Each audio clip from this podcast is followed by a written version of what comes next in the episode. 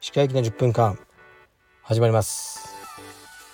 このチャンネルでは日本最大級のブラジリアン柔術ネットワークカルペディウム代表の石川由紀が日々考えていることをお話しします。はい皆さんこんにちは。いかがお過ごしでしょうか。本日は9月の14日木曜日です、えー、僕は北軽井沢に来ています。昨日から来ていて今日の夜は東京に戻る予定です。で軽井沢北軽井沢ですね。の宿に泊まってますが宿というかキャビンですね。いいですね。すごい静かで。で朝晩はもう寒いです。上着が必要ですね。で昨日はおもちゃ王国という北軽井沢にある遊園地ですかね。に行ってきましたね。地方の遊園地って本当に大丈夫なの？経営っていう感じのところが多いんですけどここもそうですが人がもうほ,、うんまあ、ほとんどいないとは言えないですけどかなり少なかったですね。だからねもう乗りたい放題アトラクションは乗れるって感じで、あの子供たちは楽しんでました。今日はあの草津温泉に行ってみようと思います。もう随分行ってないですが、ね、あのいわゆる温泉街ザ温泉ですよね草津温泉。楽しみにしています。でね車で移動なんでねであの腰が痛いな、ね、座りっぱなしでっていうのはあるんですけどやっぱね車が好きなんですよね。運転が好きですね。うんそんなにストレスにはならないですね。で明日今日の深夜にあの東京に戻るんですが明日は YouTube 撮影ですね。久々の。僕の YouTube チャンネル。人気があの出なさそうでずっと出てないチャンネルがあるんですが石川由紀のミッドライフクライシスというあの一部の根強いファンがいるんじゃないかというチャンネルなんですけど、えー、中高年の、えー何て言うんですか精神的、まあ、肉体的なこう不調ですね。それをみそれに対しての悪あがき状態をミッドライフクライシスというふうに呼ぶんですね。よくアメリカとかで。例えば、うん、中高年のおじさんが急にねスポーツカーを買ったり。するとね、まあ、あいつはミッドライフクライシスだ、ね、中年の危機だって言ってバカにされるようなことが、まあ、あるんですね。まあ、それそういう状態のあの人に向か向けて元気を出そうっていうチャンネルです。でまあ僕がそうなのかもしれないですけどね。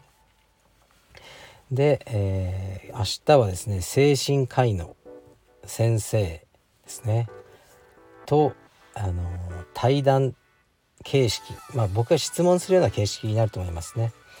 このミッドライフクライシスについて語ろうと思います。で僕個人のねことも、えー、診察していただいて病名がつくのならもうね病名までつけてもらおうと思ってますね。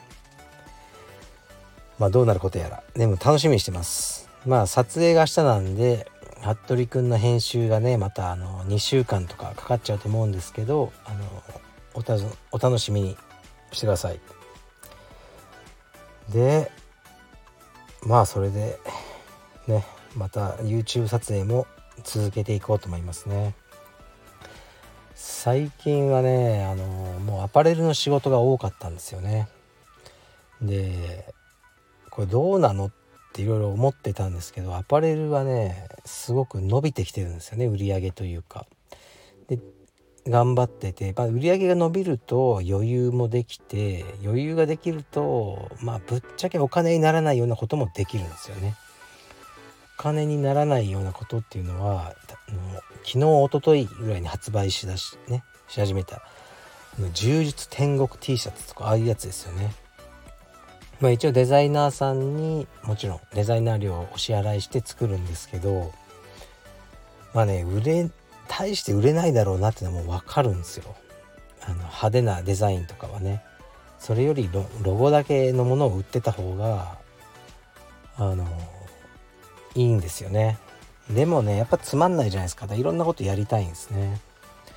で実はねやっぱりベンチマーク、うんまあ、ビジネス用語ですね。ベンチマークっていうのはこう目標っていうかね別にライバルしてるしてるとかじゃなくて目標にしているあの自分の競合みたいなのをベンチマークするっていうんですけど僕ずっとねしてきたのは B チームなんですよ。クレイグ・ジョーンズ率いる。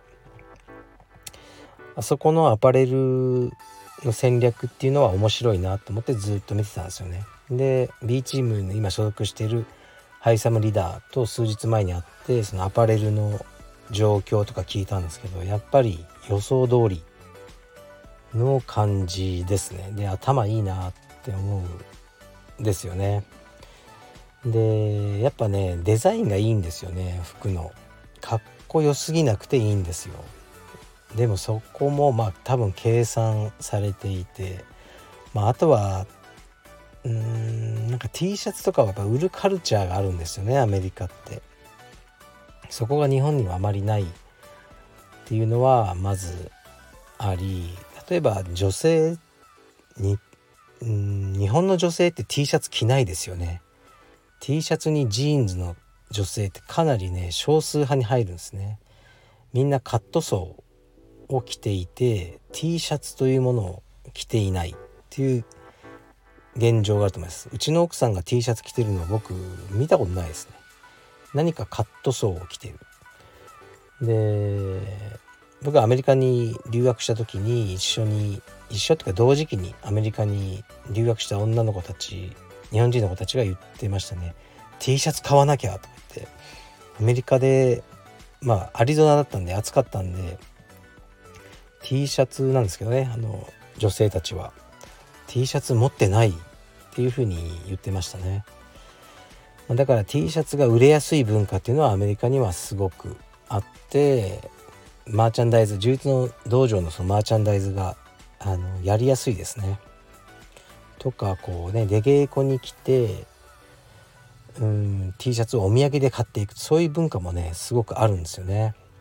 で B チームに関してはまあね超有名チームだからハイサム曰く、えーまあ、彼は夜のクラスっていうのはほぼ一切行かないらしいんですね。昼と朝にプロレーンで夜はいわゆる趣味でやってる人たちが集まってる、まあ、その辺もまあ僕の理想の道場だなと思うんですけど50人ぐらい参加者がいてその半数とか20人ぐらいがもうビジターさんだったりするらしいですね。でビジターフィーが1クラス50ドル。で50ドル払ってるビジターの人が20人いると1クラスに。それ1000ドルじゃないですかもう。だ約もう13万円ですよね。だから毎日13万円ビジターの、えー、ね、収益があったらとんでもないですよねこれ。毎日13万あって1ヶ月ですよ。だもう300万400万になるってことですね。ビジターフィーだけで。でみんながまた T シャツなどを買っていくっていう文化なんですよね。素晴らしいですね。B, B チーム。うんクレイグ・ジョーンズももしかしたら明日会えるのかな。うんまあ会うかどうか分かんないんですけど会えたら楽しみです。はい。というわけでねまあ頑張ります。なんだかねデザイナーをね一人あこう抱えたいんですよねアパレルの。こがね難しいんですよね。やっぱ一人のデザイナーだとテイストも同じになっちゃうしお鬼ヤンマだ。すいません。目の前に鬼ヤンマが今来ました。僕ね車の中でやってるんですよ。これ外に止めた。鬼ヤンマ好きなんですよ。鬼ヤンマってねめっちゃかっこいいんですよね。最強の捕食者と言われてますね。まあいいんですけど。あそうだ。デザイナーね。デザイナーの人でなんかねいい感じの人がいて、えー、カルペディマパレルのねちょっとね面白いデザインとかを売れなくていいから最初増やしていこうかなと思ってますね。はい。ではレターに行きます。先ほど来たやつですね。鹿先生こんにちは。いつも楽しく配置をしています。この夏家族で虫取りに行き初めてクワガタに出会いました。カブトムシはずっと飼っていたのですがそこまで魅力を感じず夫と子供たちが飼育しているのを遠目で眺めていました。がクワガタはあのスポーツカーのような平べったいフォルムが良いのかとても引きつけられています。今年出会えたのはコクワとノコギリだったのですがいつか大桑に会いたいと思いを馳せています。